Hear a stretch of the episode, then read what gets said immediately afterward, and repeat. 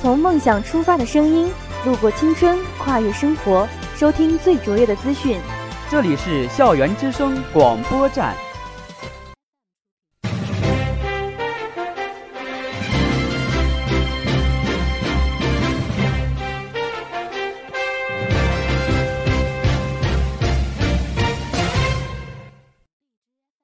亲爱的老师、同学们，大家好，我是实习播音员杨启帆。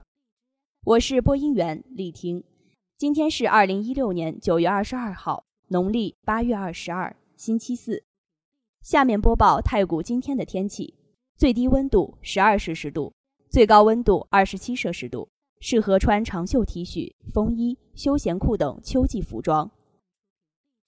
历史上的今天有三个亮点。一是一四九九年瑞士独立，二是一七九二年法国共和历启用，当天成为法兰西第一共和国的元年元日。第三是保加利亚一九零八年独立获得确认。欢迎收听今天的新闻速递，以下是新闻摘要：山西农业大学信息学院第十二届学生会大会成立。我院学子荣获二零一六山西文化创意设计大赛各类专业大奖。山西农业大学信息学院社团纳新。双体系卓越人才教育基地第六期开发中心学员选拔工作开展。习近平对二十国集团领导人杭州峰会总结表彰工作作出重要指示。教育系统积极开展国家网络安全宣传周教育日活动。习近平致信祝贺第十九届国际麻风大会开幕。中考改革大幕开启，二零二零年招考新模式将初步形成。女汉子打动宋丹丹，笑傲江湖现场收起围图。赵丽颖谈及乔任梁，当场失控落泪。以下是校园新闻。九月十九号，山西农业大学信息学院第十二届学生会大会成立，在乌马河剧院隆重举行。参加成立大会的有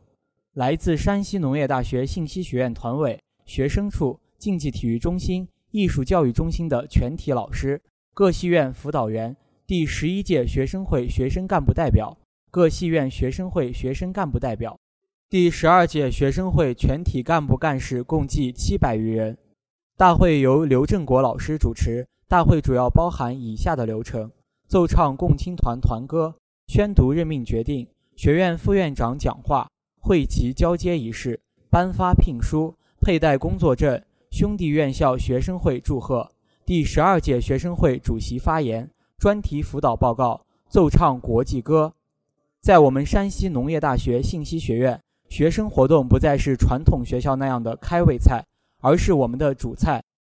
也就是说，课外活动以同等重要的角色和课堂学习共同构成了我们琳琅满目的大学生活。我们每一个同学在这些主菜中逐渐认识全面的自己，做好当下的自己，实现可能的自己。这也是完满教育工作的重要组成部分，更是举办一所与众不同的大学的重要途径。而学生会就是为全校同学烹饪这些主菜的重要力量。九月十八号，由太原高新技术开发区管委会指导，山西省文化创意产业研究会、山西省平面设计学会主办的二零一六山西文化创意设计大赛发现最强设计师作品评选落下帷幕。我院艺术传媒系师生积极动员，广泛参与，入围作品六十二件。并在不同组级中荣获各类专业大奖若干项。在团体类学生组级中，我院艺术传媒系学子韩许、冲玉、李月的作品分别荣获一等奖，田小雅的作品荣获二等奖，黄凤仪、史尚奇、安明玉、郭中华、沈小燕的作品分别荣获三等奖。在个人类专业组集中，贾晶晶老师的作品荣获三等奖。在此次大赛特设的密壳专题组集中，秦甲浩五月的作品荣获二等奖。此外，在个人类学生组集中，信息工程系呼军亮、王俊峰的作品分别荣获三等奖。值得关注的是，我院此次获奖的专业作品，大部分均为学生作品。二零一六届艺术传媒系应届毕业生冲玉设计的六个非遗主题招贴作品，均以太谷本土特色建筑为原型进行创意设计，商业性的设计迎合了就业的需求和企业的需要。六个作品受到评审的充分认可，均获一等奖。九月二十一号，山西农业大学信息学院开始纳新，全院一百零六个社团，横跨学术研究、体育竞技。公益实践、艺术拓展、文化展示五大类，百家争鸣，热血无限。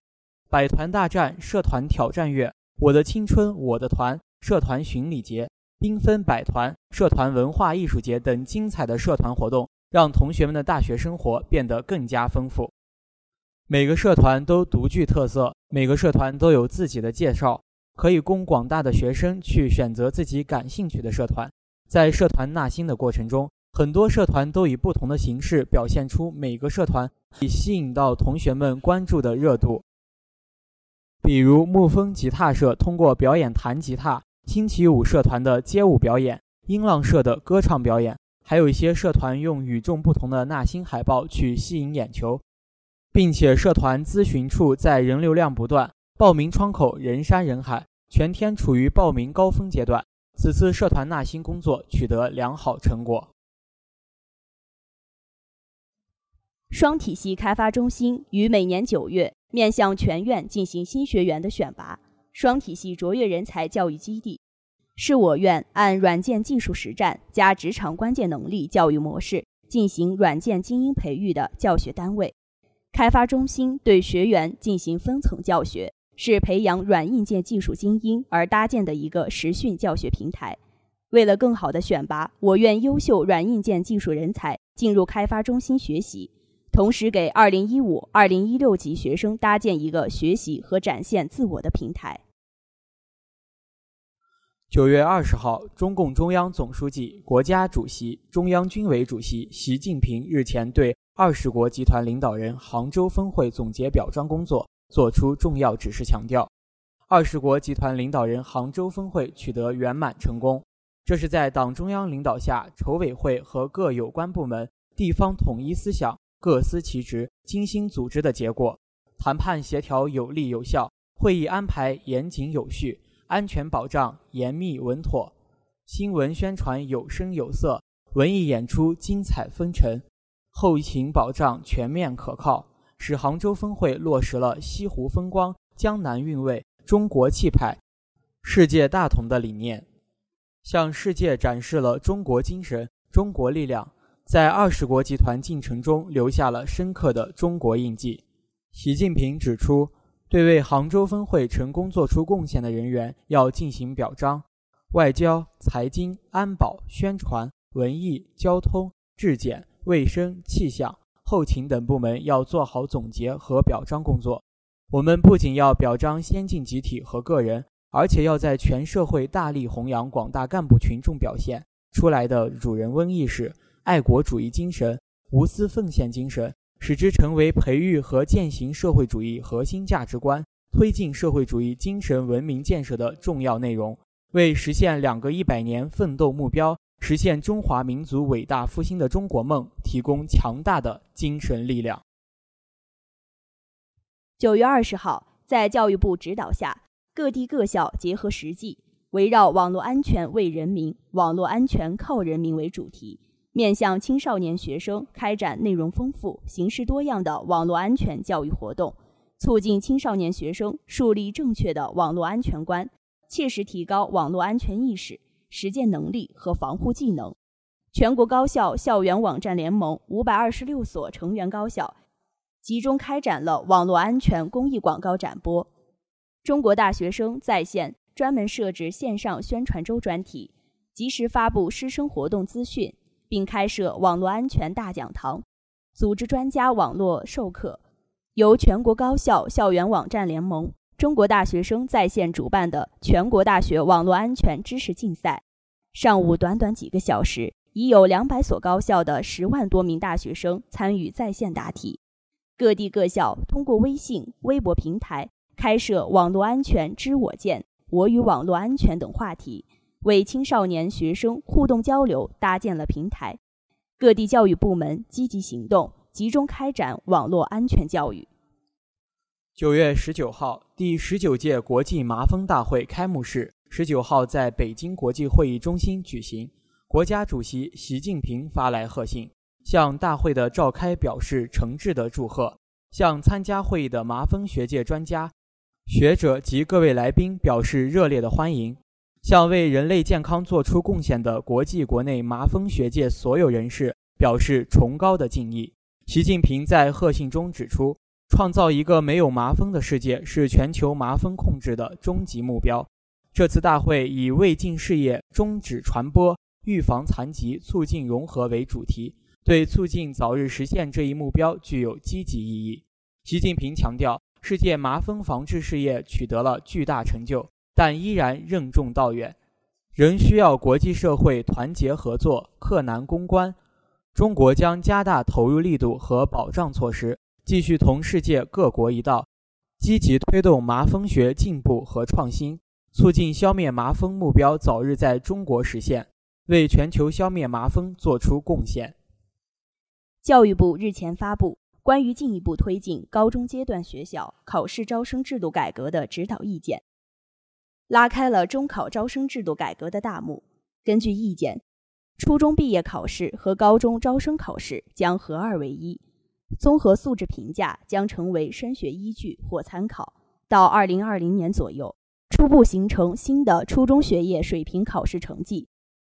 结合综合素质评价的高中阶段学校考试招生录取模式。改革包括推行初中学业水平考试与中考合二为一，成绩作为毕业升学的依据，思想品德、艺术素养、身心健康、社会实践等。将成为中考招生参考，大幅减少严格控制加分项目，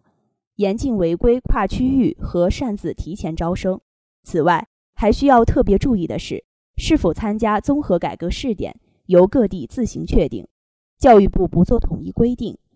综合改革试点从二零一七年之后入学的初中一年级学生开始实施，现在的初中在校生。非试点地市仍执行原来的考试招生办法不变。以下是娱乐新闻：宋丹丹这次收的徒弟叫鄂博，是毕业于中央戏剧学院的奇葩女神。鄂博在预赛时就以粗鲁的女汉子形象示人，这次在复赛中同样延续了之前的女神经风格，大大咧咧，完全不计形象，令宋丹丹忍不住感叹：“是真的豁得出去，我在台上都不敢像你放得这么开。”宋丹丹原本还担心自己当师傅的经验不足，不太会教徒弟。不过在恶博期盼的眼神下，宋丹丹考虑了一会儿，爽快表示：“宝贝儿，等会儿后台管导演要我微信，我很愿意做你的师傅。”收徒后，宋丹丹更是深情坦言：“但愿我能为你做点什么，别的我不敢承诺，唯一敢承诺的是我会很爱你。”